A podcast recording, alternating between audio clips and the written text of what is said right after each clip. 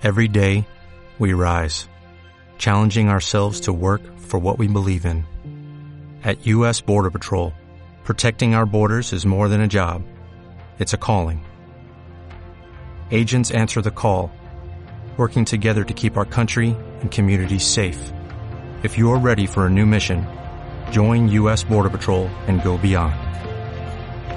Learn more at cbp.gov/careers. Señor, te damos gracias en, esta, en este día, Señor, te damos gracias, Señor, porque sabemos, Señor, que tú has sido bueno, Señor, has sido fiel, Señor, y tú siempre cumples, Señor, tu palabra, Señor, no eres hombre para mentir, Señor. Hoy has renovado nuevamente tu misericordia, Señor, tal y cual, Señor, tú lo has prometido en tu palabra, Señor. Tal vez hoy llegamos, Señor, fallándote, Padre, con necesidad, Señor, con angustia, Señor, con problemas, Padre. Pero que eso no sea lo que identifique nuestra vida como cristianos, Señor, sino todo lo contrario, Padre el poder confiar, Señor, en tu palabra, Señor, el que nosotros lleguemos hoy a tu casa, Señor, para poder aprender, Señor, y saber más qué es lo que tú quieres para nuestra vida, Señor. Por esta mañana queremos pedirte, Señor, que tú unjas los labios del predicador, Señor, que pueda haber eh, fluidez de palabras, Señor, y que se pueda haber entendimiento, Señor, no solo en nuestra mente, Señor, sino también en nuestro corazón, Padre, porque ahora entendemos, Señor, que tu palabra no limpia tan solo nuestro corazón, Señor, sino que también nuestra mente, Padre. Por eso pedimos, Señor, que tú nos llenes, Señor, del favor tuyo, Señor, de tu Espíritu Santo, Padre, podamos eh, mostrar, Señor, la identidad tuya, Señor, en nuestras vidas, Padre. Te bendecimos, Señor, en nombre de Cristo Jesús. Amén. Tal vez tenga muchas cosas que decir, tal vez tenga pocas cosas que decir, pero sinceramente he estado leyendo un poquito y creo que cada vez me sorprenden más las cosas que, que están en las escrituras, ¿no? Y cómo Dios, Dios, Dios va obrando. Y leyendo yo creo que he podido darme cuenta, o tal vez en estas fechas, eh, bueno, en esos tiempos, poder darme cuenta más, con más sentido, de que realmente nosotros estamos viviendo una generación que se ha corrompido. Y que el ser cristianos tiene que ser algo bien especial para la vida de cada uno de nosotros. ¿A qué me refiero con eso? Porque hoy en día en las noticias podemos ver muchas situaciones que tal vez no tengan explicación para, para la humanidad, para el mundo. Y muchas veces son cosas que, que puedan sorprender a uno como persona, ¿no? Muchas veces en las noticias vemos niños matando a personas adultas en las escuelas. Entonces tú dices, ¿cómo eso puede pasar? o por otro lado, muchas veces nos acostumbramos tanto a escuchar ese tipo de noticias que muchas veces ya nos hacemos un poquito ajenos, ¿no? Porque no nos pasa a nosotros. Sí nos causa tristeza, pero como que pasó allá y vamos a continuar con nuestra vida, ¿no? Entonces, yo me acuerdo que este 31 de diciembre que estuvimos eh, celebrando la venida del Año Nuevo en diferentes partes del mundo, eh, en muy en particular, me acuerdo que una de sus sobrinas de mi esposa, eh, el mero 31 de diciembre fue a parir a su hijo. Entonces fue algo bien, bien, fue una bendición, ¿no? Que el, nacimiento de, un bebé. Pero al mismo tiempo, por lado de mi familia, ese mismo 31 de diciembre estaban trasladando a mi tío al hospital porque prácticamente se había puesto muy mal. Pasaron un tiempo, seis días en el transcurso, y vemos el crecimiento del niño, ¿no? Como las mamás están eh, contentas, los abuelos, los familiares, cómo va la evolución del niño, el crecimiento, que si se le cae el ombligo, cosas por el estilo, ¿no? En los regalos pero por otra contraparte el sufrimiento de, de otras personas, ¿no? Que fue utilizado por seis días hasta que el día siete, si no me equivoco, falleció, ¿no? Entonces, tú ahí ves el contraste de la vida.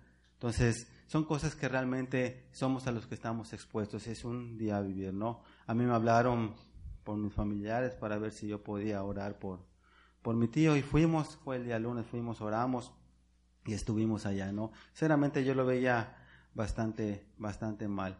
Pero creo que nosotros, ahora que hemos conocido la verdad, y dice una de las cosas que dice la palabra, que la verdad nos hará libre, es para poder entender y comprender a lo que realmente estamos llamados. Y que aunque las circunstancias pueden ser dolorosas y pueden ser tristes, realmente tenemos que ver más allá de lo que normalmente ven los ojos naturales de las personas, los mismos ojos que nosotros usábamos antes de ser cristianos, ¿no? Hoy por hoy creo que nosotros tenemos la gran bendición y la oportunidad de tener las escrituras, tener una iglesia para poder venir a aprender. Si podemos tener dudas, preguntar a, las personas ancianas de la iglesia que tienen más tiempo, a los pastores, y realmente que nuestra vida se vaya encaminando. A mí una de las cosas que siempre me ha sorprendido es que muchas veces a nosotros como cristianos nos llaman los hermanos separados. Y sí, porque nos separamos del mundo, o tal vez la gente nos ve como fanáticas, apasionadas, anormales. Entonces yo digo, porque tal vez en su momento era la misma forma en que yo veía a, los cristianos, ¿no? Y una de mis cosas que yo decía, yo prefiero mi religiosidad porque aquí puedo hacer lo que se, pega, se me pega la gana. Nadie me dice qué es lo que tengo que hacer. Y ahora yo puedo entender que no es que se te diga lo que tienes que hacer, sino que realmente entiendes qué es lo que Dios tiene trazado para su creación, que es toda la humanidad. Entonces en nosotros está el decirle sí a los caminos que Dios nos plantea a través de las escrituras, a lo que Él predice desde el principio, o decirle que no. Entonces las consecuencias se tienen que pagar para bien o para mal. Entonces, hoy por hoy es triste ver cómo la humanidad, por más que se les predica, que se les hable, muchos dicen que no y creen estar bien. Yo creo que uno de los grandes errores que podemos cometer, el, el eh, uno es no tener, el creer que no tenemos la necesidad de Dios y muchísimo menos de un Salvador.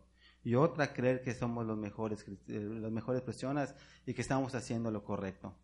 Cuando en las Escrituras encontramos cosas diferentes. Uno de los textos bíblicos que habla la escritura dice, por cuanto, por cuanto todos se pecaron, están destituidos de la gloria de Dios. Eso quiere decir que no hay uno que se merezca la gloria de Dios. Al menos que sea por Cristo, que lo hemos eh, confesado como nuestro Señor y Salvador, hemos creído, es lo que hace la diferencia. Entonces, hoy por hoy tú ves gente y noticias eh, que eh, unas peores que otras, ¿no? Entonces, la diferencia que nosotros tenemos que hacer es que como cristianos tenemos que entender cuál realmente nuestra verdadera identidad como cristianos, como hijos de Dios o como creación de Dios. Es, yo creo que ahora, no sé si muchas veces, a mí me ha pasado que muchas veces cuando tengo la oportunidad de compartir y cuando empiezas a compartir acerca de que la gente se tiene que arrepentir, eh, normalmente no les gusta, a veces hasta se ofenden pero cuando tú les empiezas a compartir acerca de los últimos tiempos, las profecías, cosas así medio místicas, eh, como que les interesa, no sé si por el morbo que tenemos como personas, y cuéntame más, ¿no? Entonces, sinceramente, yo creo que cuando nosotros empezamos a, conocer realmente a Dios, vamos a, poder, entender y comprender dónde realmente estamos parados. Y lo que normalmente para el mundo el ser cristiano es anormal, para nosotros tendría que ser lo más normal. ¿Y qué me refiero a decir que es lo más normal?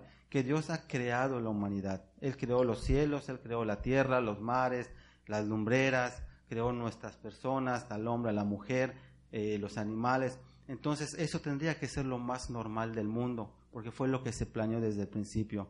El gran problema que hemos tenido, que realmente el diablo nos engañó por medio de, de, por medio de Eva, por medio de Adán, y lo que más lo que lo peor que nos pudo robar fue nuestra verdadera identidad.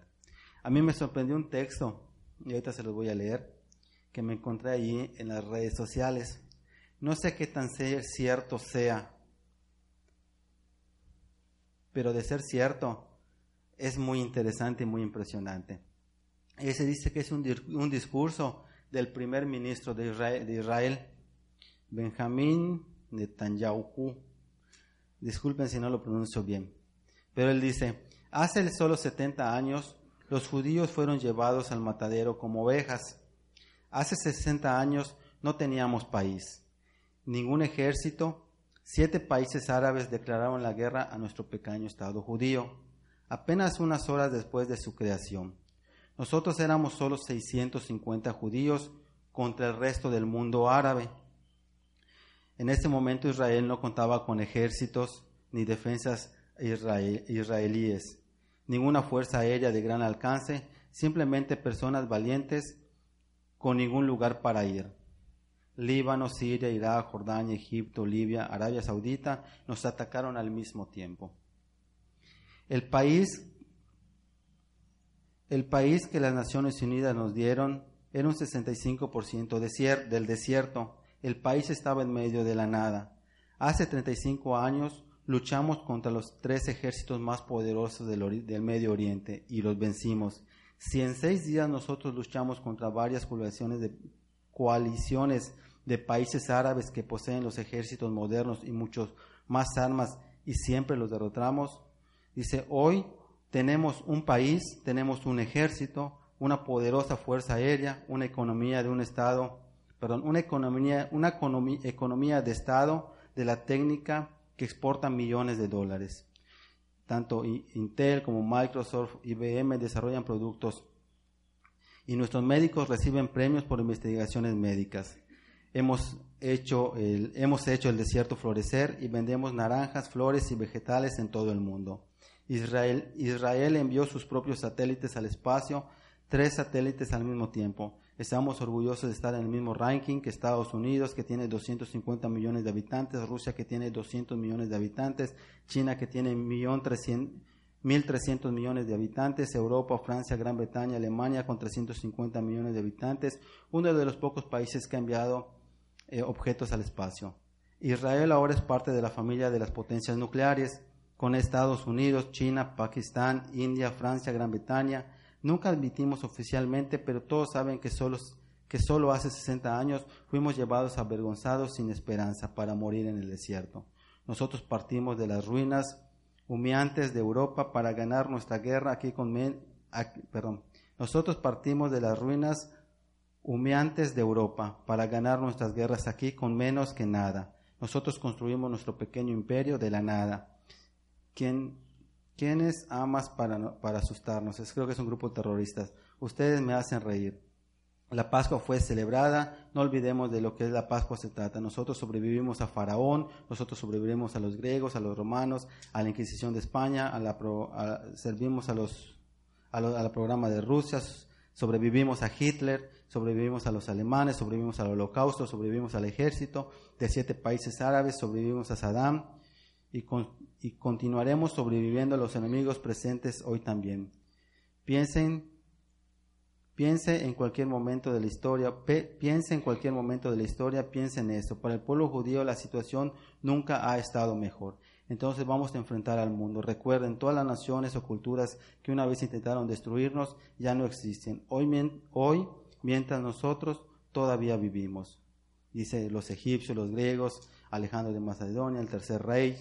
Em, y mírenos a nosotros, la nación de la Biblia, los esclavos, todavía aquí estamos y hablamos el mismo idioma antes y ahora. Y los árabes, y los árabes no lo saben, pero deben aprender que hay un Dios y mientras conservamos nuestra identidad sobreviviremos. Entonces, perdónanos por no preocuparnos, por no llorar y por no tener miedo. Solo vamos a llorar nuestras muertes mientras otros se regocijan de derramar sangre. Es por eso que vamos a vencer hasta el final. Levanto mis ojos a los montes y pregunto de dónde vendrá mi socorro. El socorro vendrá de mi Señor, el Creador de los cielos y de la tierra. Y que no se termina. Pero sin duda alguna, uno de los textos que más me, me, sorprendió de lo que está hablando este, este, este ministro dice, y mientras nosotros conservemos nuestra identidad, sobreviviremos, sobreviviremos. No sé si ustedes saben y conocen la cómo se ha desarrollado la historia de Israel. Yo a ciencia cierta no lo sabía con exactitud y tampoco es que yo lo sepa hoy por hoy, pero sin embargo he tratado de investigar un poquito de acuerdo a lo que he estado leyendo en la Biblia y prácticamente todo el Antiguo Testamento se desarrolla hacia el pueblo de Israel, a cómo fue creado por medio de Abraham, todo el desarrollo que tuvo con los reyes que se empezaron a poner, la desobediencia de los hombres, cómo fueron eh, desobedientes a la palabra de Dios, cómo fueron quitados, cómo fue dividido Israel. La cuestión es que si tú te das cuenta en el Nuevo Testamento, siempre se va a basar en las promesas de parte de Dios para el pueblo de Israel y la desobediencia, y como consecuencias que siempre han sido, siempre han sido perseguidos. Entonces, históricamente y en la Biblia,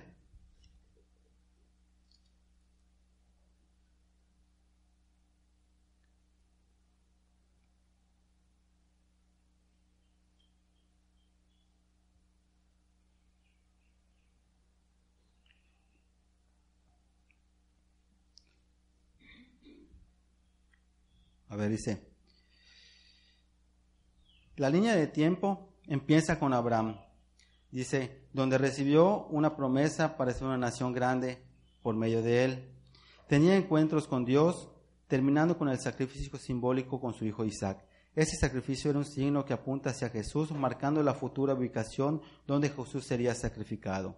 La línea de tiempo continúa, eh, dice, este periodo de tiempo empezó cuando José, nieto de Isaac, condujo a los israelitas hacia Egipto, donde luego llegaron a ser esclavos. Esta es una introducción de un, de un pequeño estudio que, que, que vi en internet, donde te explica claramente cómo fue la evolución de Israel en los principios y cómo fueron los exilios que tuvo. Un exilio o un destierro, ¿qué es lo que significa? Es cuando a alguien se le saca, ya sea de, si lo ponemos en una casa, de una casa, de una tierra, de un país, de una nación, X, ¿no? Entonces Israel ha sido uno de los, de los países que ha vivido esos exilios. Si no me equivoco, son tres o son cuatro exilios que ha tenido. Entonces, leyendo yo los textos bíblicos, si ustedes se acuerdan cuál es la tierra prometida que le promete Dios a Abraham, la cual tomaron, fue Canaán. Cuando tú lees en la Biblia, y específicamente desde el Génesis, cuando Génesis sale de su tierra, cuando Abraham sale de su tierra para ir en pos a donde Dios lo iba a hacer una gran nación, dice que él se lleva a su primo, a su primo Lot. Posteriormente, cuando él se lleva a Lot, eh, llega en un momento que ellos empiezan a tener una discusión, o un, más que una discusión, empiezan a tener un problema, que empiezan a crecer su descendencia, su, tribu de Abraham, y empieza a crecer la tribu de Lot, que dice que sus, sus servidumbres, sus, criados, eh, empezaban a tener problemas porque iban creciendo los dos. Entonces toma la decisión Abraham de ir a hablar con Lot y dice, ¿sabes qué? Ya no podemos nosotros seguir juntos y le dice, voy a dar a que tú escojas una tierra para que tú te vayas de tu lado y yo me, voy yo me vaya para mi lado. Entonces le dan la, oportunidad a Lot para escoger y dice la, la Biblia que cuando él mira, ve unos terrenos hermosos, florecientes, y él escoge esos terrenos que era Sodoma y era Gomorra. Abraham se va en sentido opuesto.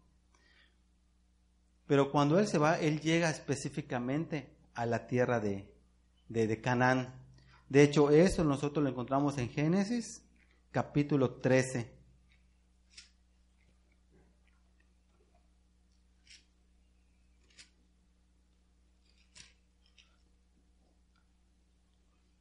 Desde el versículo 11, capítulo 13, versículo 11. Entonces Lot escogió para sí toda la llanura del Jordán y fue Lot hacia el oriente y se apartaron el uno del otro. Entonces Abraham acampó, ¿dónde? En la tierra de Canaán. Entonces, mira, desde que Abraham, desde que Abraham empezó a obedecer la voz de Dios, Dios ya lo había conducido hacia dónde? Hacia Canaán. Que cuando nosotros leemos que José entra a la tierra prometida por medio de derribar los muros de Jericó, entra a esa misma tierra.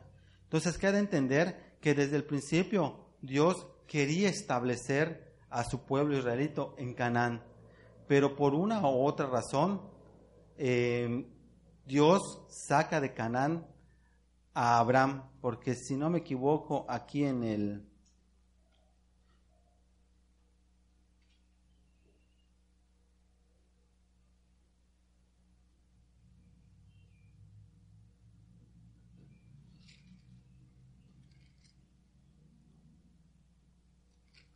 Porque en el versículo 15, aquí Dios le vuelve a prometer, le dice, después, versículo 1, después de estas cosas vino la palabra de Dios a Abraham en visión diciendo, no temas Abraham porque yo soy tu escudo y tu galardón será sobremanera grande. Y respondió Abraham, Señor, eh, ¿qué me darás siendo así que ando sin hijo? Y el mayordomo de casa es Damas, Damaseno Eliezer. Dijo también Abraham, mira que no me has dado prole y aquí que será mi heredero ¿Quién será mi heredero? Un esclavo nacido en mi casa.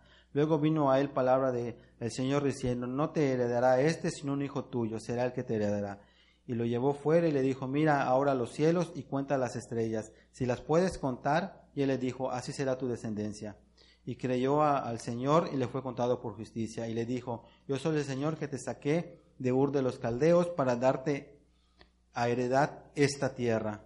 Y él le respondió, Señor, ¿en qué considerará que he de heredar? Y él le dijo, tráeme una becerra de tres años y una cabra de tres años y un carnero de tres años, una tórtola también y un palomío. Y tomó él todo esto y los partió por la mitad y puso cada mitad una frente a la otra. Mas no partió las aves y descendían aves de rapiña sobre los cuerpos muertos y Abraham las, las ahuyentaba. Mas, a la caída del sol sobrecogió el sueño Abraham y aquí que el temor de una gran oscuridad cayó sobre él. Entonces el Señor dijo a Abraham, ten por cierto que tu descendencia morará en tierra ajena y será esclava allí y será oprimida por cuatrocientos años. Aquí es cuando Israel fue esclavizada por Egipto y, su caminar por el desierto hasta llegar a la tierra prometida.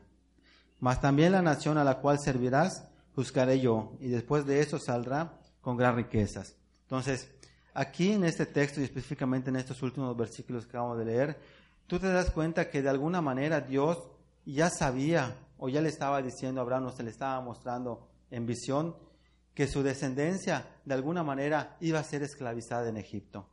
Entonces, históricamente nosotros sabemos que cuando José dice que ya que Dios cumple la promesa de darle descendencia a Abraham, nace su hijo Isaac. Isaac engendra a Jacob y a Esaú. ¿Sí se acuerdan? De entre Esaú y Jacob, Jacob vende su primogenitura, perdón, Esaú vende su primogenitura a Jacob. Entonces, por medio de Jacob, empiezan a nacer las tribus de Israel para que comenzara la, descendencia de Abraham, esa que le estaban prometiendo.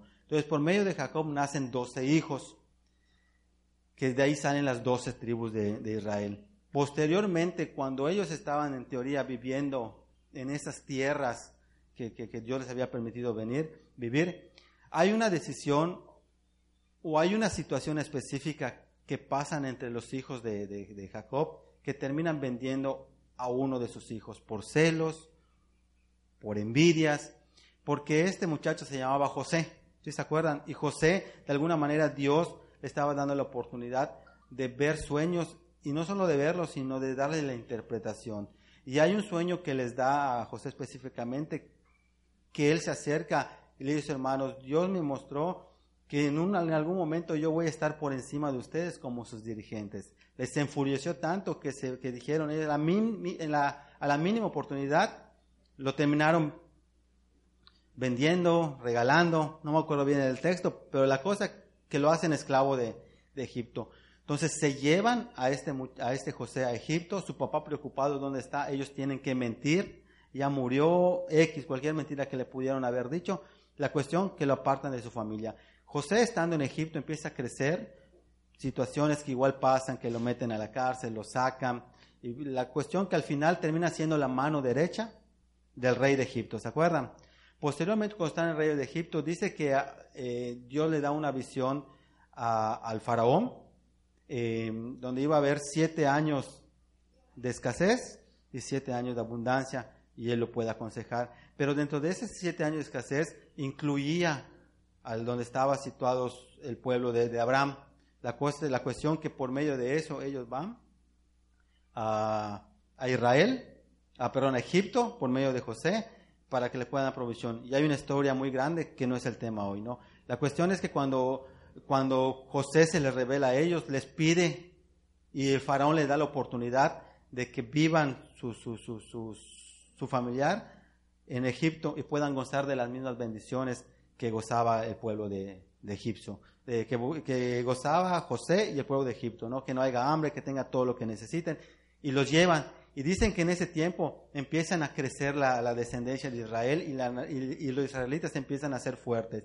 Y textualmente en las escrituras en la Biblia dice que posteriormente muere Faraón, crecen otros faraones y hay un faraón específico que ya no se acuerda de José, ya para eso todos ellos habían muerto pero se da cuenta que están los israelitas allá que no son egipcios, que empiezan a crecer en gran manera. Y dice que tiene tanto temor que ellos le dicen, vamos a, oprimirlos y vamos a amargarles su corazón y vamos a esclavizarlos. Y es cuando ellos ya se vuelven esclavos de Egipto y son sometidos. Posteriormente a eso viene una liberación por medio de Moisés, ¿se acuerdan? Que Dios les promete un libertador estando en su cautiverio, viene Moisés, derrota al faraón y más que lo derrota, sino que con las plagas, todo eso, y les permite que se vayan, se abre el mar rojo, y todo. Estoy haciendo historia antes de comenzar en los textos bíblicos y a donde quiero llegar. Posteriormente, em, los liberan y se van y se empiezan ya a fundar como una nación, ya vuelven, pero ya no estaban en Canaán. Entonces, por eso, por medio de Moisés, les empiezan a decir otra vez, te, va, te voy a dar una tierra donde fluye leche, mel y todo eso, y con José vuelven a entrar al pueblo de Canaán. De donde estaba Abraham, desde cuando salieron para Egipto, vuelven a entrar. Y, esa es la ubicación donde hoy por hoy está, eh, está Israel. Ahí está situado.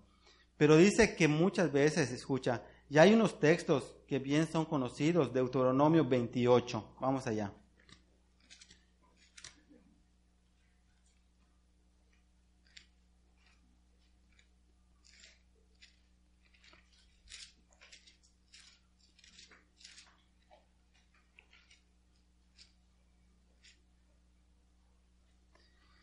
Desde el versículo 1 y en el versículo 15 hay dos subtítulos, al menos en mi Biblia las hay, donde dice bendiciones de la obediencia y consecuencias de qué?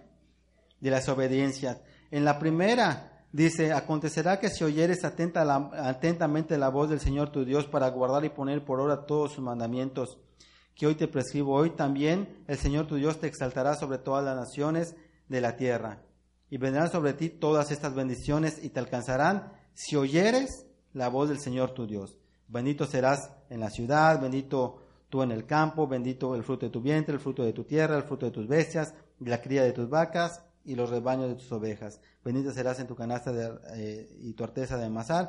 Y ahí vienen un, sinfín de bendiciones. Y si nosotros empezamos a leer eh, el versículo 15, vas a empezar a encontrar un listado de las maldiciones. Pero aquí a donde vamos a enfatizar es en los versículos eh, tanto uno como en el 15, donde realmente Dios les, nos está diciendo que hay una regla que nosotros no podemos brincarnos. ¿Y cuál es?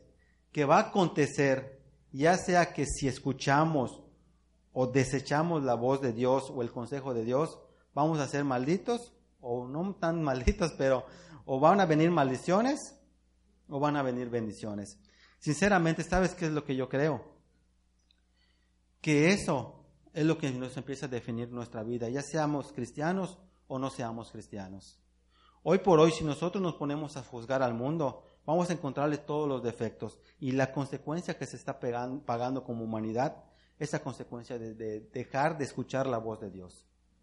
Hoy por hoy nos sorprende escuchar que un niño haga tal atrocidad, ¿no? Porque bien, como cristianos, ¿yo qué puedo decir? Un niño si muere hoy por hoy, tiene tanta inocencia que parte al cielo. Y puedo usar el versículo bíblico que dice eh, que Dios dijo, dejen que los niños se acerquen a mí, porque de ellos es el reino de los cielos. Y es verdad, pero muchas veces nosotros como padres no ponemos nuestra mirada ante los ojos de Dios, no escuchamos la voz de Dios y tenemos como consecuencia crecer a nuestros pequeños de mala manera desde, desde que son pequeños. Entonces muchas veces tú le puedes echar la culpa a un videojuego. Y es verdad, puede tener la culpa el videojuego, pero ¿dónde están los padres? ¿Dónde están los abuelos? ¿Dónde están los tíos? Y aún peor, ¿dónde estamos nosotros como cristianos? Porque aún nosotros como cristianos, créeme que yo siento que muchas veces aún seguimos peleando con, la, con nuestra verdadera identidad que muchas veces nosotros como cristianos, a mí me sorprende, yo una vez, yo platicando a, a, mi esposa esta semana, o la semana pasada, muchas veces nosotros como cristianos, o antes de ser cristianos, llegamos a la iglesia cristiana completamente con una necesidad. Llegamos a la iglesia, escuchamos el consejo de Dios, escuchamos la palabra de Dios, Dios nos toca y cambiamos. Pasan un tiempo, meses, años, dos años, y te das cuenta que en nuestra vida como cristianos hay un proceso cuando nosotros venimos. Y ves que tú tienes un celo muy fuerte a, las casas, a la casa de Dios y a las cosas de Dios. Oras, lees, ayunas, eh, no faltas a la iglesia, procuras servir en la iglesia. Y ves que ese proceso los primeros años es un, es un común denominador casi en la mayoría cuando empieza a asistir a la iglesia. Pero muchas veces, no en todos, pero sí en algunos o la mayoría de los cristianos pasan los años y tú ves que eso va mermando. Ya no oran como antes, ya no leen como antes, ya no vienen a la iglesia como antes, eh, ya no leen su Biblia como antes. Entonces yo muchas veces yo me preguntaba, ¿y por qué? Si, en, lo teórico nosotros deberíamos em, ser las personas que más estemos buscando de Dios. ¿Por qué? Porque nosotros venimos destruidos. Hemos entendido que Dios nos salvó. Entonces eso tendría que ser algo que nos esté motivando para buscar de Dios. Pero muchas veces vemos que pasa un año, dos años, empiezas a disminuir en tu encuentro con Dios y hay gente que se aparta de la iglesia y vuelven a ser lo que eran antes o vuelven a ser lo que, o, peor a lo que eran antes. Entonces, sinceramente yo decía, es muchas veces nosotros decíamos, el diablo es tan astuto que él de alguna manera te puede cambiar el chip en cualquier momento. Ahora, pero ¿por qué tendría que ser así? Si en realidad nosotros hemos, hemos, hemos palpado la misericordia de Dios, si en realidad nosotros hemos visto la mano poderosa de Dios. Y yo creo que aquí no hay ninguna persona que no haya visto la mano poderosa de Dios. Entonces muchas veces nosotros decimos, porque la Biblia lo dice, nosotros tenemos que pelear en contra de nuestra carne, porque nuestra carne eh, le gusta el pecado. Pero escucha, sinceramente, yo creo que lo peor que pudimos perder en el principio, en la creación, fue nuestra verdadera identidad. ¿Qué es lo que nos hace a nosotros vagar espiritualmente en nuestra propia vida? Por eso una vez, una, vez estamos conscientes eh, o estamos en gozo y otras estamos completamente en rumbo contrario. Por eso muchas veces estamos, o sea, disfrutamos la prédica, o sea, como que la entendemos y nos ponemos eufóricos, pero cuando salimos, se nos olvida. ¿Y qué dijeron? A mí me ha pasado. Muchas veces yo estoy sentado allá, muchas veces por eso se nos dice que traigan su libreta que apunten. Porque muchas veces tú estás sentado allá y estás escuchando la prédica. A mí me pasaba que estoy allá y estoy escuchando la prédica. Salía el pastor y me decía, ¿qué tal la prédica? Estuvo tremenda, ¿verdad? Y simplemente por contestarle y no ser grosero, más estuvo tremendísima, pastor. No me acordaba de lo que decía. Hasta después cuando salía y empezaba yo a hacer memoria, ya me acordé de lo que se habló y ya me acordé. Pero sinceramente muchas veces nuestra humanidad tal vez como persona no hemos entendido dónde nosotros estamos parados el día de hoy.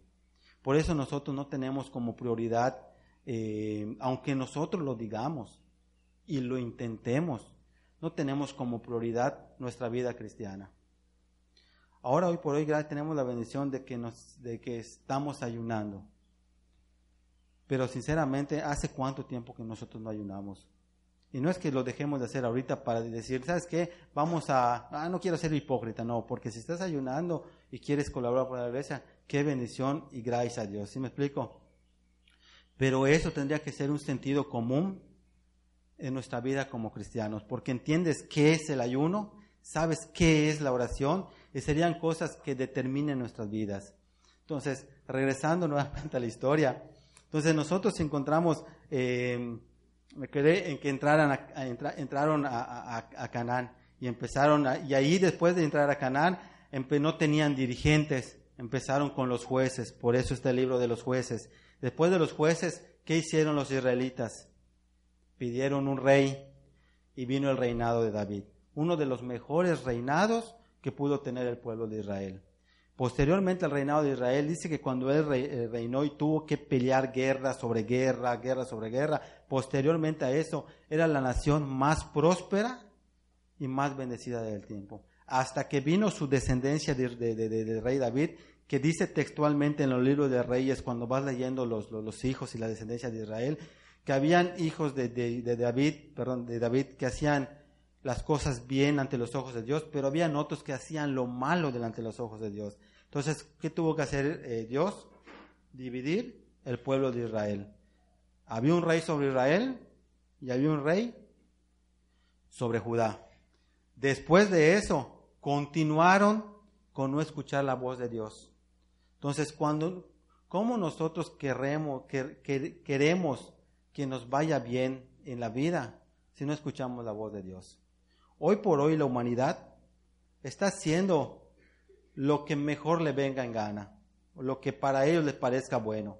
Y sinceramente yo creo que ustedes no me van a dejar mentir. Cada uno de nosotros, al menos los que llegamos ya destruidos, habíamos intentado vivir la vida de mejor forma. Yo me acuerdo, tenía yo tres amigos.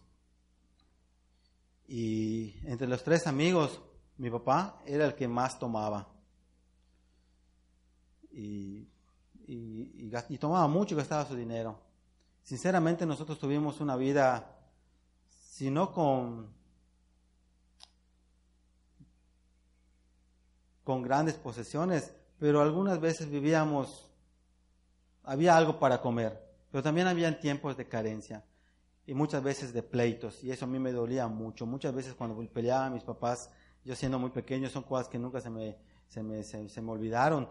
Es que muchas veces ellos peleaban y yo llorando en la hamaca así muy, muy, muy silenciosamente. No sé si ustedes han llorado en silencio, que se te hace un nudo aquí en la garganta y quieres no hacer ruido y se va saliendo todo el gemido y todo. Bueno, me pasaba. Entonces, eso a mí me, marcó y muchas veces cuando yo me ponía a platicar con mis amigos, le decía, ¿sabes qué?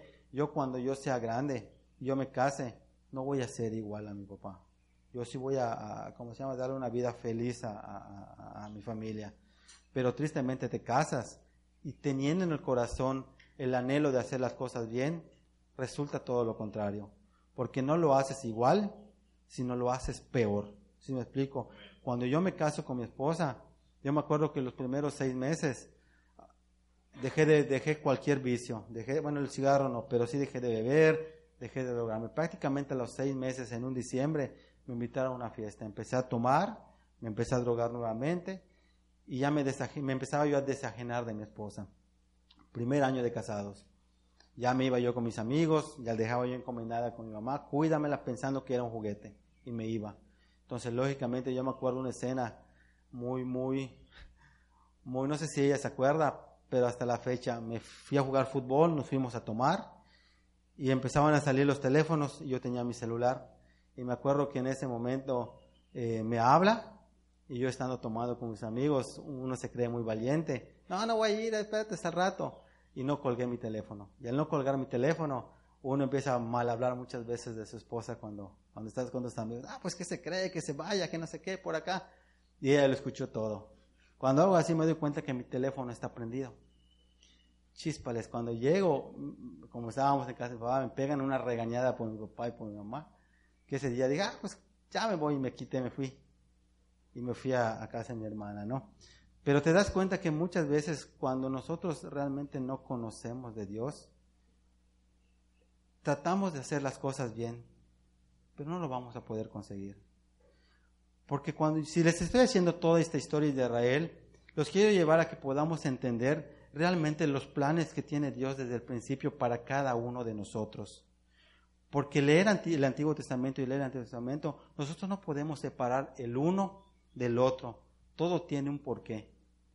Cuando tú lees el, el, el, ¿cómo se llama? El, Antiguo Testamento y tú ves la constante desobediencia del pueblo de Israel y las consecuencias que pasan a tal grado que estar exiliados de su país, de su tierra, por muchísimos años, te das cuenta que muchas veces nosotros como humanidad y como cristianos estamos siendo igual. Porque a pesar de que nosotros venimos a la casa de Dios, muchas veces el consejo lo pasamos por alto porque aún vivimos en nuestra propia carnalidad, porque todavía no entendemos o no tenemos la identidad que Dios nos ha querido dar desde el principio. Y por eso muchas veces argumentamos, por eso muchas veces nosotros cuestionamos, por muchas, muchas veces nosotros creemos que estamos bien. Créeme que cuando tú quieras ver si estás bien, pregúntaselo a otra persona. No con eso les quiero decir que yo estoy súper bien, pero me sorprende ver que cuando tú te pones delante de Dios y le dices al Señor, en verdad yo entiendo lo imperfecto que soy, pero quiero que tú hagas una obra. Dios te empieza a mostrar cosas, cosas inimaginables, tanto en tu casa como en las cosas que te rodean. Entonces, el que nosotros busquemos a Dios y escuchemos su voz y entendamos dónde estamos parados, eso es lo que nos va a hacer diferente. Nosotros no tenemos comprado la vida. ¿En qué sentido? En qué voy a decir, yo voy a pagar tan o voy a hacer tal cosa porque sé que el día de mañana va a tener un fruto, o sea, y, y va a salir de esta forma. Porque sabemos que la vida a la que nosotros nos estamos enfrentando es una vida o una generación que la mayoría está fuera de los caminos de Dios. Entonces, los que conocemos de Dios es realmente los que podemos hacer la diferencia. Y si bien no sabemos lo que va a pasar el día de mañana aún con nuestra propia vida, el que nos pongamos a cuentas con Dios y que lo busquemos genuino y sinceramente es lo que hace la diferencia. Eso es lo que trae esperanza a las demás personas. Sinceramente, ahora que estaban los ataques entre eh, Estados Unidos e, e, e Irán, hay gente que estaba asustadísima por la Segunda Guerra, eh, Segunda Guerra Mundial y los propios iraníes, iraníes en sus declaraciones decían que a sus aliados iban a ser los que iban a atacar primero. ¿Y quién es el aliado de Estados Unidos? Israel. Pero Israel estaba preocupado. No está preocupado. No está preocupado porque a pesar de que Israel ha sido el país que tal vez ha dado más tumbos por ser el pueblo de, pueblo de Dios, eh, ellos, como lo dijo el ministro de Israel, no hemos perdido nuestra identidad. Sabemos quiénes somos. Muchos israelitas pueden ser, eh, pueden aún no entender la venida de Jesucristo como nuestro Salvador. Pero mientras tú no pierdas tu identidad, créeme que aún vas a tener esperanza. Si nosotros como cristianos venimos acá, te vas a dar cuenta eh, y tenemos la identidad, vas a dar cuenta que a pesar de las adversidades, los problemas que tengas y lo que esté pasando a nuestro alrededor, no tiene por qué afectarnos, sino todo lo contrario. Nosotros somos las personas que tenemos que traer luz en medio de la oscuridad, pero con la que nosotros, pero con la vida que nosotros estamos llevando, con, lo que nosotros estamos hablando, con el carácter que nosotros estamos teniendo. Posteriormente a que eh, vuelven a, entran a Canaán, su desobediencia de Israel es fuerte y es cuando entra Babilonia. Babilonia va y los hace trizas, destruye el templo de Salomón que había construido, se lleva a Daniel, se lleva cautivos a gran parte de Israel, a lo mejor otros los deja como esclavos dentro de, de allá deambulando y se van como esclavos Posteriormente dice que los persas, eso ya es más histórico, los persas van y derrotan al imperio babilónico. Al derrotar los persas al pueblo babilónico, Israel ya no es nación. Se queda como una parte del imperio persa. Y si les dicen, de hecho, los persas sí les permiten, cuando ustedes leen Esdras y ven que dice rey Ciro, era porque era el rey de Persa ellos le dicen a Esdras, a Nehemías, a Jeremías, que vuelvan a la tierra de Israel y reconstruyan todo lo que les había destruido el rey Nabucodonosor. Y si no me equivoco, son en tres partes que lo construyen. Esdras construye lo que viene siendo el segundo templo, Nehemías reconstruye lo que viene siendo las puertas, los muros, y Jeremías, ah no, Jeremías es el que da la profecía. La profecía. Y empiezan a reconstruir pero sin embargo, aún ahí ellos no son nación, sino que son parte del imperio persa. Posteriormente, los griegos destruyen a los persas y los griegos no destruyen a Israel, sino que los siguen sometiendo bajo su, aunque los dejaban como que gobernar de alguna forma, pero tenían que respetar las normas de los griegos. Después de los griegos entran los romanos y los romanos derrotan a los griegos. Por eso en las escrituras, cuando tú lees los textos de Jesucristo, veías que había mucho romano, porque Israel no era un, país. O sea, los persas los permitieron regresar, pero ya estaban dominados por Roma. Pero dice que en, el, en ese imperio se rebelan los israelitas contra el imperio romano. ¿Y Roma qué es lo que hace? Volver a destruirlos. Y es cuando ellos, los israelitas, porque eso pasaba más o menos por Europa, por el Medio Oriente, entonces cuando los israelitas salen disparados por todo el mundo, porque es el segundo exilio. Primero los exilian de Israel y, pues, y se van alrededores. Cuando Roma los vuelve a destruir por segunda vez es cuando ellos salen disparados alrededor de todo el mundo. Y posteriormente ya con la historia viene cuando los quiere destruir, eh, los quiere acabar con ellos. Por eso ya es que se encontraban en Polonia, se encontraban por todos lados israelitas, en Alemania, y Hitler los quiere destruir. Después que pasa lo de Hitler, unos, eh, la Segunda Guerra Mundial, a los pocos años la ONU dice, ¿sabes qué? Vamos a proclamar a Israel como nación y los vuelven a meter. Y hay un decreto que sale más o menos como en 1950 donde dice eh, la, la, rey, la ley de los de las personas como que regresan de los y les permiten sacan un decreto y dicen todo israelita de todo el mundo que sea descendiente de israelita tiene derecho a vivir como ciudadano de Israel y es cuando se vuelve a conformar. Pero posteriormente, cuando se conforma Israel, se levantan siete países alrededor del Medio Oriente, que es lo que estaba explicando el ministro israelí, en contra de, de los israelitas, y es lo que decía, porque aún nosotros cuando nos establecieron en el desierto, no teníamos ejército, y vinieron siete naciones más poderosas que nosotros y no pudieron hacer nada con nosotros. Y ahora que nosotros tenemos esto, ejército y todo lo que desglosa, como, pero sinceramente, ¿sabes qué es lo que yo creo? Que la identidad que Dios nos ha dado es lo que nosotros tenemos que recuperar, porque es lo que el diablo nos ha robado.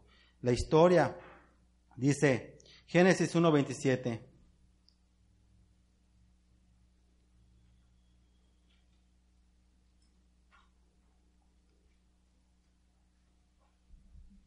¿Qué dice?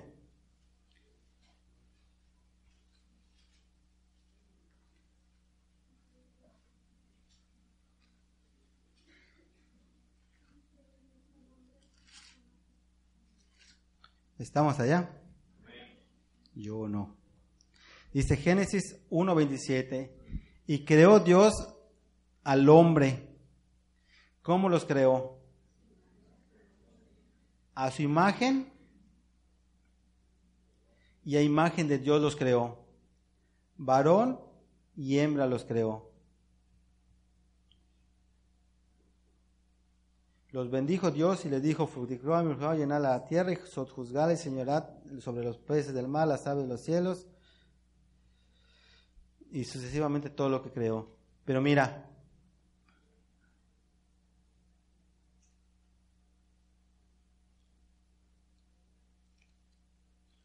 pero mira, aquí lo, ¿a dónde quiero enfatizar?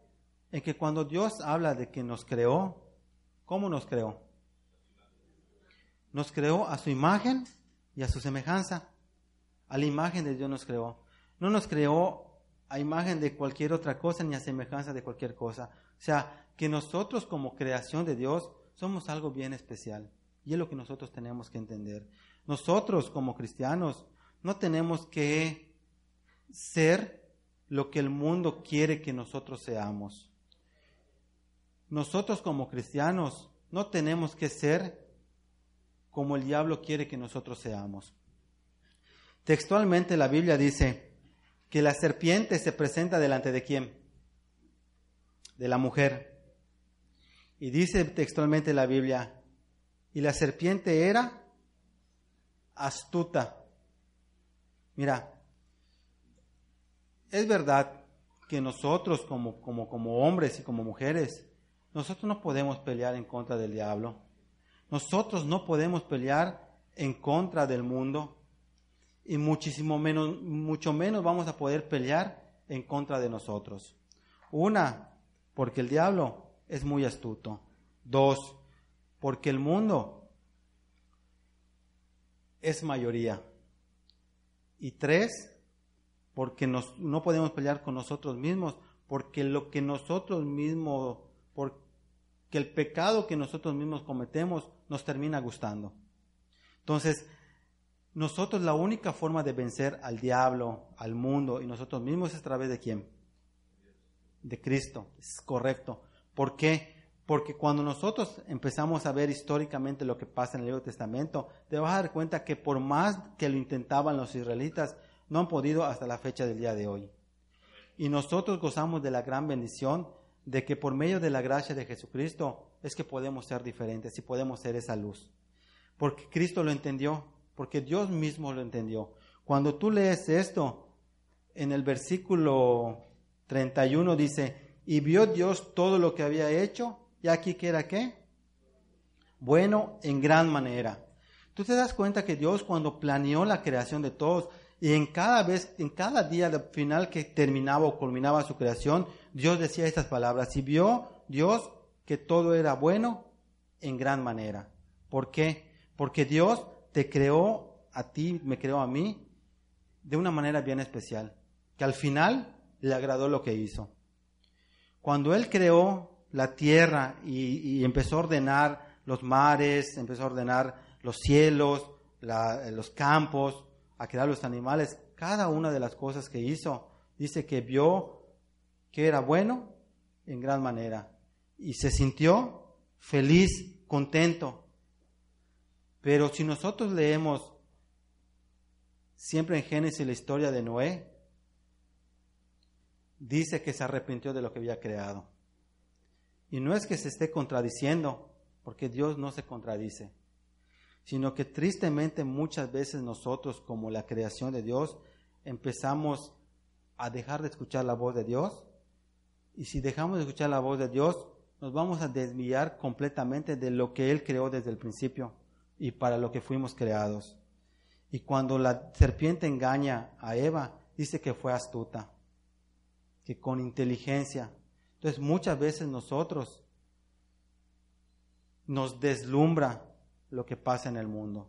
Y nuestro cristianismo queremos llevarlo de la misma manera, cuando eso es incorrecto. Nuestro cristianismo tiene que ser reflejado a raíz de lo que le hemos creído a Jesucristo a través de la Biblia. Nosotros no nos podemos, no nos tenemos que poner e inventar el hilo negro. Eso ya está inventado desde el principio. Simplemente es que nuestro corazón, nuestra mente, nuestra alma esté buscando sinceramente de Dios.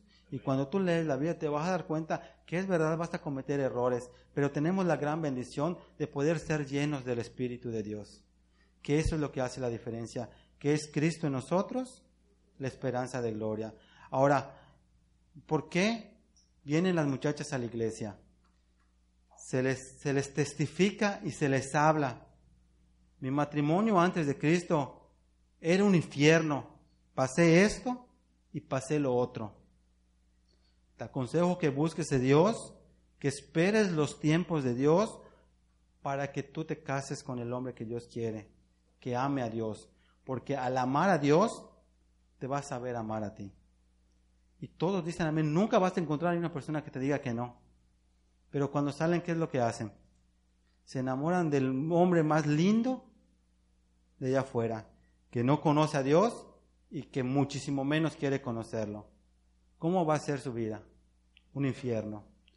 Pasa lo mismo con los muchachos. No esperen los tiempos de Dios. No pienses con la cabeza ni con el corazón piensa con el espíritu de alguna forma. Trata de buscar y esperar los tiempos de Dios. Mira, mira Isaac, yo muchas veces lo digo, Isaac, mira, tristemente nosotros, tú y tu mamá, no conocimos a Dios al principio. Tuvimos que batallar y hasta la fecha seguimos batallando para tratarles de dar una vida digna. La ventaja que hoy nosotros podemos confiar en Dios y las cosas están siendo nuevas. No como nosotros quisiéramos, porque yo no quisiera tener una casa de dos, tres pisos, un carro que lleves a toda tu familia atrás sin problema, no, pero lo que tenemos te lo damos y lo vamos a pagar. Así que esperen los tiempos de Dios, estudia para que tus tus días posteriores sean mejores aún a nosotros y tú que eres cristiano tienes que ser mejor. No, sí, papá, está bien, nunca te dicen que no tampoco, pero después ahí los están golpeando por una muchacha. Entonces, ¿dónde vamos a parar con todo eso? Y no es porque sea algo impuesto, sino que realmente, mira, a mí sabes qué es lo que me gusta de la Biblia. Que así como Dios nos ha creado a su imagen y semejanza, dice que nosotros, somos la creación especial de Dios, en, en donde Dios nos está dando el privilegio de tener una semejanza natural con Él. O sea, el que nosotros seamos cristianos tiene que ser algo natural. Muchas veces te digo, antes que yo fuera cristiano, y escuchaba, no, que es de otra religión. como que los, los, los veía como algo, algo extraño, como que, y esos están locos, ¿de dónde los sacaron? Ahora que soy cristiano empiezo a escuchar y empiezo a entender lo que Dios, me doy cuenta que el ser cristianos, el ser, el tener una vida conforme a lo que Dios quiere a través de las escrituras, tiene que ser lo más natural en nosotros. Y todo lo que está pasando allá afuera, eso sí es anormal.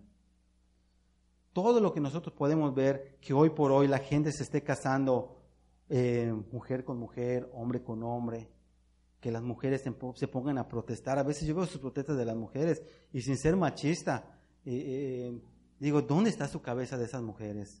Porque cuando ellas pueden entender y la mujer que entiende su rol en la vida, te aseguro que es muchísimo más, mujer que cualquier mujer que esté protestando. Porque dice textualmente, eh, textualmente la Biblia que la mujer virtuosa va a edificar su casa, más la necia con sus manos la va a terminar derribando. Entonces, si hay divorcios, es verdad que la responsabilidad es sobre el hombre, la mayor responsabilidad, pero tampoco se le tiene que quitar la culpa a la mujer, porque la mujer virtuosa lo que va a hacer va a edificar su casa, más la necia con sus manos la va a destruir. Entonces, siendo nosotros crear eh, la semejanza de Dios, nuestra naturalidad tiene que, tenemos que tener las mismas características de Dios. Porque como creación de Dios, nosotros somos seres personales, somos seres con espíritu, con mentes, con emoción, con conciencia y sobre todo con una capacidad de elección. Yo cuando estaba yo leyendo y estudiando este, este, este texto, digo, debería ser padrísimo que nosotros no tengamos capacidad de elección. Como cristiano yo se los digo. Porque al no tener la capacidad de elección, que prácticamente Dios dijera, ¿sabes qué? Tú vas a hacer todo lo que yo quiero y vas a hacerlo sí o sí. Me lleva a entender que si es de esa manera, tú sigues sometido a una esclavitud. Que al final Dios no quiere eso. Cuando Dios nos da la capacidad de, elegir, la capacidad de elección, yo entiendo que es un voto de confianza que Dios nos da. Y cuando una persona te da un voto de confianza, es porque sabe que tú tienes esa capacidad. Y no porque lo tengamos en nuestras propias fuerzas, porque hoy por hoy lo entiendo, sino que Dios nos ha creado a su imagen y su semejanza para que nosotros podamos tener esas características, para que nosotros al momento de elegir, así como Él nos da ese voto de confianza, nosotros qué tenemos que tener? Esa misma confianza puesta en Él. Además de que Él nos tiene dado las escrituras para que nosotros podamos saber escoger entre el camino del bien y el camino del mal, ¿sí o no? Dios te dice, mira, yo te voy a poner una puerta aquí al frente de ti, un camino. Todo este camino que es espacioso donde vas a poder hacer lo que se te pegue tu gana, va a ser un camino que te va a llevar a muerte. Si tú lo escoges, va a ser un camino que te va a llevar a muerte. Pero si tú escoges este camino que está pequeño, angosto, por más difícil que sea, es el camino que te va a llevar a la salvación, a la vida eterna. Ahora, tú ves al pueblo de Israel y a pesar de que hoy por hoy hay muchísimos israelitas que todavía no ha, no ha, no ha, no ha entendido la venida de Jesucristo, ya se dio,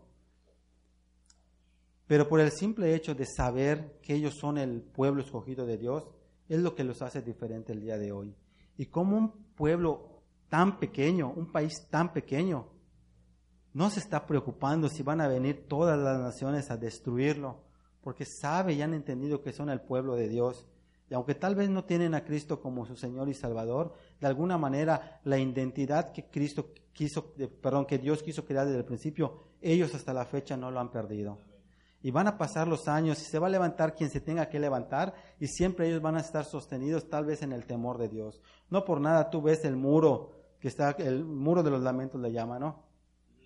Postrados y orando. Y tal vez sean, eh, proclamen los, los, no sé, diferentes religiones de allá. Pero el corazón y la identidad que tienen, eso no se lo han robado. Cosa que nosotros Mira, nosotros no tenemos que traer esa identidad que el mundo nos ha ofrecido. Hoy por hoy yo puedo venir y puedo argumentar cualquier cosa. porque aquí no se ponen climas? Pero eso tiene que ser segundo, tercer término o último término. Aquí lo que tengo que estar buscando es venir a buscar el consejo de parte de Dios para mi vida, para que yo pueda ser diferente. Que si el hermano hizo, que si el hermano no hizo, son cosas que tienen que quedar en segundo término para mi vida. Porque yo estoy, no estoy buscando a ver qué es lo que viene a decir Dios para la vida de mi hermano, sino estoy viniendo a buscar lo que Dios dice para mi vida.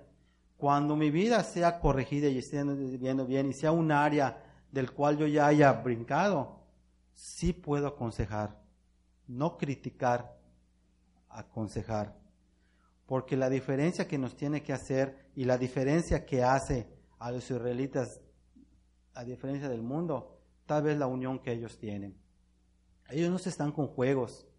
Ellos, yo no sé bien, pero una vez mi pastor me dijo que ellos están tan acostumbrados a estar en la guerra que aún sus edificios, sus casas, les destruyen una casa, un edificio. En 15 días, 3 semanas ya lo tienen, ya lo, ya lo volvieron a hacer. Israel hoy por hoy es una economía, es un poder económico muy fuerte, un poder eh, con su ejército muy fuerte, nuclear es muy fuerte. Humanamente tú no puedes comprender y entender por qué Israel tiene tanto poderío siendo tan pequeño. Y fundados desde 1900 como nación en los últimos tiempos, desde 1945 yo creo, 46, 47, 48. A la fecha, ¿cuántos años son? tenemos muchísimo más años nosotros como mexicanos. Israel nos pasa por encima. Pero ahora, no, es, no estoy hablando simplemente del pueblo de Israel, sino de, nuestra, sino de nuestra propia vida como cristianos, como iglesia, como cristianos. Por ejemplo, nosotros, comparación al mundo, ¿cuántos somos? Somos una cosita de nada, ¿sí o no? hay más personas que no son cristianos comparación a los cristianos. Pero eso a nosotros no nos tiene que preocupar, sino todo lo contrario. ¿Hay pruebas para los cristianos? Sí, hay pruebas, hay adversidades, hay guerra, lo que quieras, pero eso nosotros no nos tiene que preocupar, porque nosotros sabemos quiénes somos. Yo sinceramente estoy sufriendo con el ayuno y lo sufro Pero tengo que entender que tengo la capacidad para eso y para muchísimo más, porque somos creación de Dios. Ahora, si lo con lo que estoy batallando es con mi carne, pero no me debe preocupar, aunque me duela. No me tiene que preocupar porque no me voy a morir de hambre. Últimamente he estado comiendo mucha fritanga, se llama, ¿verdad? Empezó a doler mi cabeza. Yo tengo, se me diagnosticó hace unos colesterol y digo, bueno, me duele mi cabeza, pues tomé mi pastilla y a seguir dándole y que Dios me guarde. No es que no me vaya a cuidar, pero pues no puedo poner un pretexto de que, ¿sabes qué? No, mi colesterol, no puedo comer, tengo que comer cosas. No, no, no. estoy demasiado grandecita. Y de hecho, Suri se, se, la pasa de, ¿cómo se llama? Como que desapercibida. Es joven, pero dice que todavía no está en la edad para no hacer el ayuno. Creo que sí, se debe incluir en el ayuno, ¿no? Porque muchas veces le decimos, ¿sabes qué? No vas a ayunar y todo, no, no ayunas. Pero si tienes celular, no se lo quitamos, ¿no? Está peor. Entonces,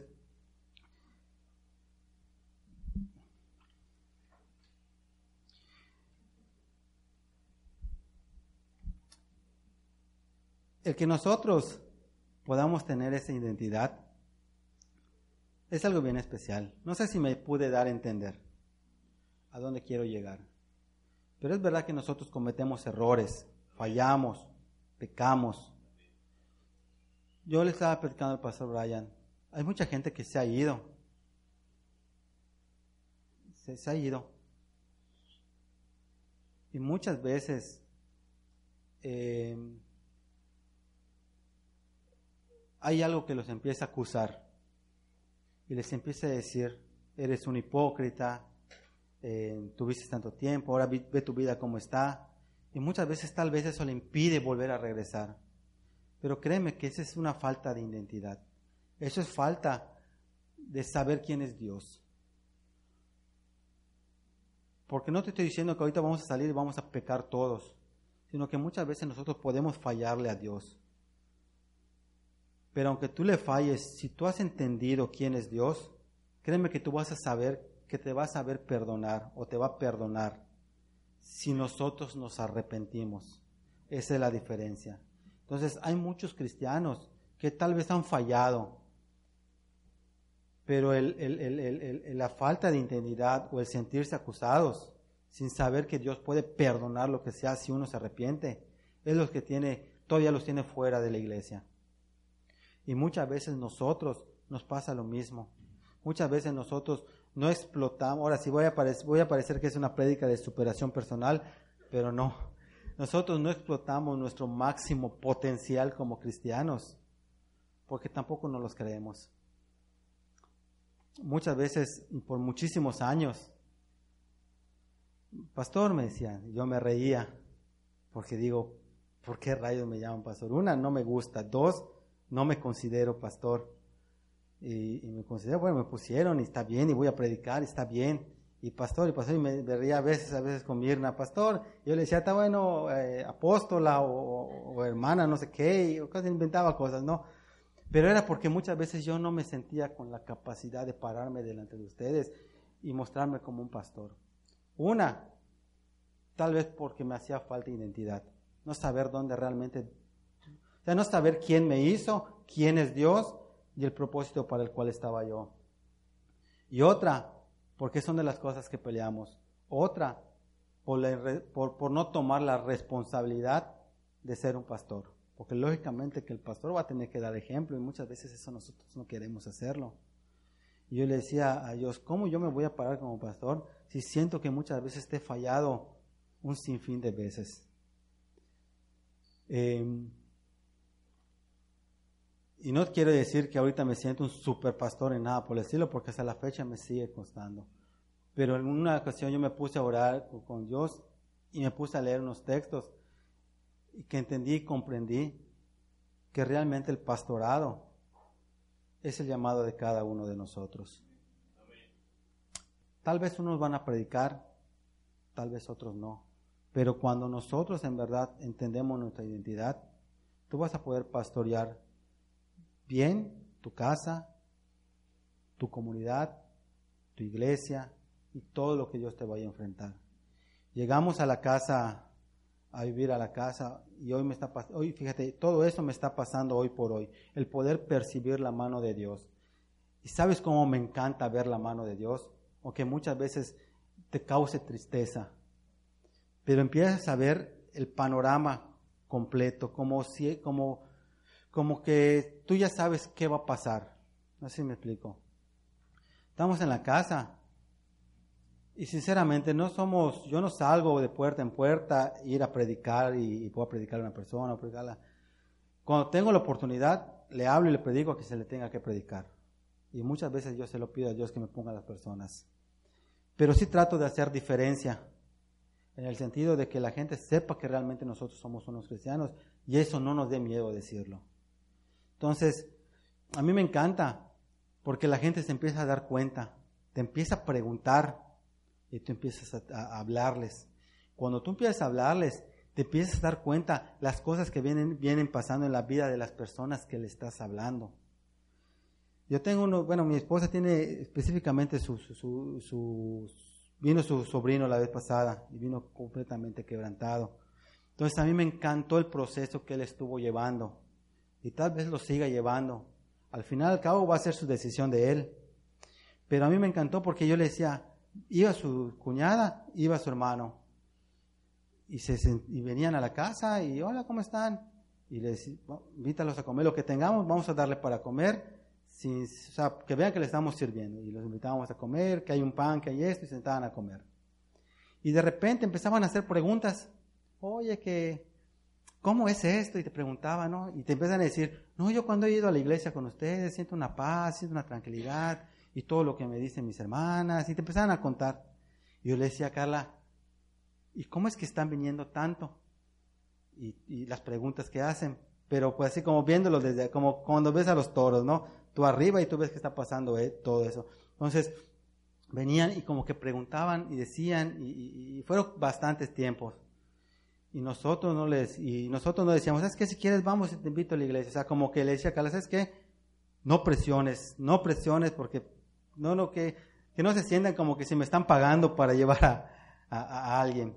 La cuestión que se iban y regresaban y así y llevaban costura. De hecho, cuando nosotros llegamos a la iglesia, mi cuñada no veía que no se hablaba con mi esposa para nada, se veían en la tienda y como que se volteaban así, como que si no se vieron. Y digo, ¿por qué esa situación? Si, son, si fueron hasta amigas cuando nosotros, eh, bueno, yo enamoraba a ella y su hermano enamoraba a la, a la otra muchacha. Y como que no se veía, después como que su carácter se fue cambiando. Entonces, en todo ese proceso nos empezamos a dar cuenta que la necesidad que ellos tenían y su hijo que, que, ¿cómo se llama? Choca, me llaman como a la una de la mañana, dos y media, y sé qué hora era. Oye, ¿me puedes llevar? Y fuimos a verlo, el muchacho totalmente en sangre, lo que pasó. Al día siguiente vamos y hablamos, o sea, vamos a, ni sé por qué fuimos, la cosa es que fuimos a su casa y estaba él llorando, mi cuñado estaba estaba, borracho, pero se para y dice, oye, yo le estoy diciendo que, que, vaya con ustedes a la iglesia, sinceramente yo no voy porque yo sé que estoy haciendo cosas malas, el día que yo realmente vaya, yo quiero que yo no esté haciendo cosas, pero pues tristemente he tratado de, todo lo que les he dado es por, por, lo que hago, eh, y me empezó a decir, yo le dije, y Carla me estaba viendo y sinceramente yo no decía nada y me decía, ¿está mal lo que digo o está bien? No le digo, estás bien, o sea, está bien lo que estás diciendo. Em, y Chucho anda porque pues ahí esto, lo otro, ve a tus tías, ve a tus tíos, tus primos, y le empezó. Lógicamente está borracho. Yo no puedo ser una persona que yo le recrimine en un momento que está totalmente sensible, decirle, ¿sabes qué? Estás borracho y estás loco con lo que estás diciendo. Además que era muy correcto lo que estaba diciendo, le estaba invitando a que él venga a la iglesia y posteriormente el domingo, creo que no sé si fue sábado o viernes, el domingo vino acá él y su esposa.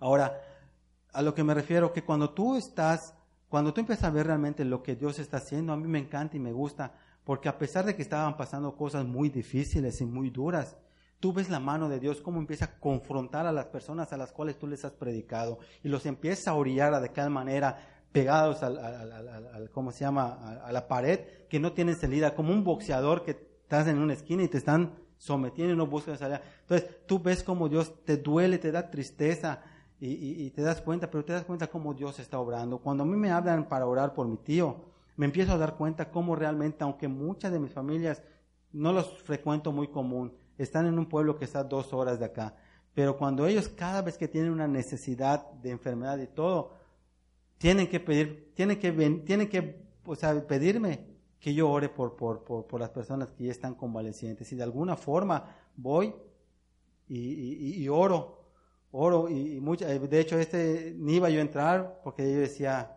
tiene tiempo que no lo veo y cosas así. No, pero me dice, porque mi prima me dijo, no vas a pasar. Ya está bien, ya fuimos y empezamos y oramos por él.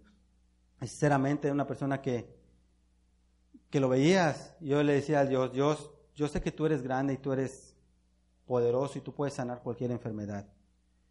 Pero humanamente yo ya lo estoy viendo que, que no tiene para otro lado. Solo te pido que si ya es su tiempo, que ya no sufra más, que descanse. Pero si quieres mostrar tu poder, hazlo. Pero te das cuenta cómo realmente Dios, en medio de la necesidad de las personas, siempre van a buscar a un cristiano. Siempre van a buscar a Dios. Entonces nosotros tenemos que creer que realmente somos hijos creados por Dios, somos cristianos salvados por Cristo, somos cristianos que somos llenos del Espíritu Santo para que nuestra vida empiece a ser diferente, para que nosotros ya no estemos con argumentos, con cuentos eh, que no nos llevan para nada bueno, que nuestra, nuestro propósito sea realmente venir a buscar de Dios genuino y sinceramente, que cuando lleguemos a la casa no nos pese no estoy hablando del ayuno, sino que no nos pese ir y leer la Biblia un rato, agarrar nuestro teléfono, por, vemos cien mil videos, tener una pequeña Biblia y estar leyendo algunos textos bíblicos, medio estudiar un poco la Biblia para saber qué lo Dios quiere. Podemos hacer cien mil cosas que no nos pesen. Podemos hacer cien mil cosas que no nos pesen. Pero cuando agarramos la Biblia nos estamos durmiendo. Créeme que esa es una cuestión de identidad. Porque si tú sabes quién eres, créeme que estarías buscando de Dios. Yo, me, yo cuando algo me interesa, créeme que no me duermo. Estoy siempre al pendiente. Entonces, que eso realmente nos identifique como cristianos. No solo los errores, sino que aún en medio de los errores nosotros nos podamos levantar y podamos, ¿sabes qué? Cristo y Dios es Dios. Cristo es Cristo y el Espíritu Santo es el Espíritu Santo. Amén. Señor, te damos gracias en esta mañana, te damos gracias, Señor, porque sabemos que tú eres bueno, Padre, y sabemos, Señor, que tú siempre tienes una palabra para que nosotros podamos corregir, Señor, nuestro camino, Señor. Y hoy tal vez podamos enmendar, Señor, el saber que realmente fue, eres tú el que nos ha creado, Padre. No nos ha creado el mundo, no somos creación ni de carne ni de sangre, como dice tu palabra, Señor, sino realmente del Espíritu Santo, Padre, y que eso se pueda reflejar, Señor, y que realmente nosotros podamos ser luz en medio de estas de esta generación, Señor, que está en tiniebla, Padre, y que la gente pueda ver una esperanza, Señor, en nuestra vida, Señor, en lo que hablamos, Padre. Te bendecimos y te alabamos, Señor, en el nombre de Cristo Jesús. Amén. O'Reilly Auto Parts puede ayudarte a encontrar un taller mecánico cerca de ti. Para más información, llama a tu tienda O'Reilly Auto Parts o visita oreillyauto.com.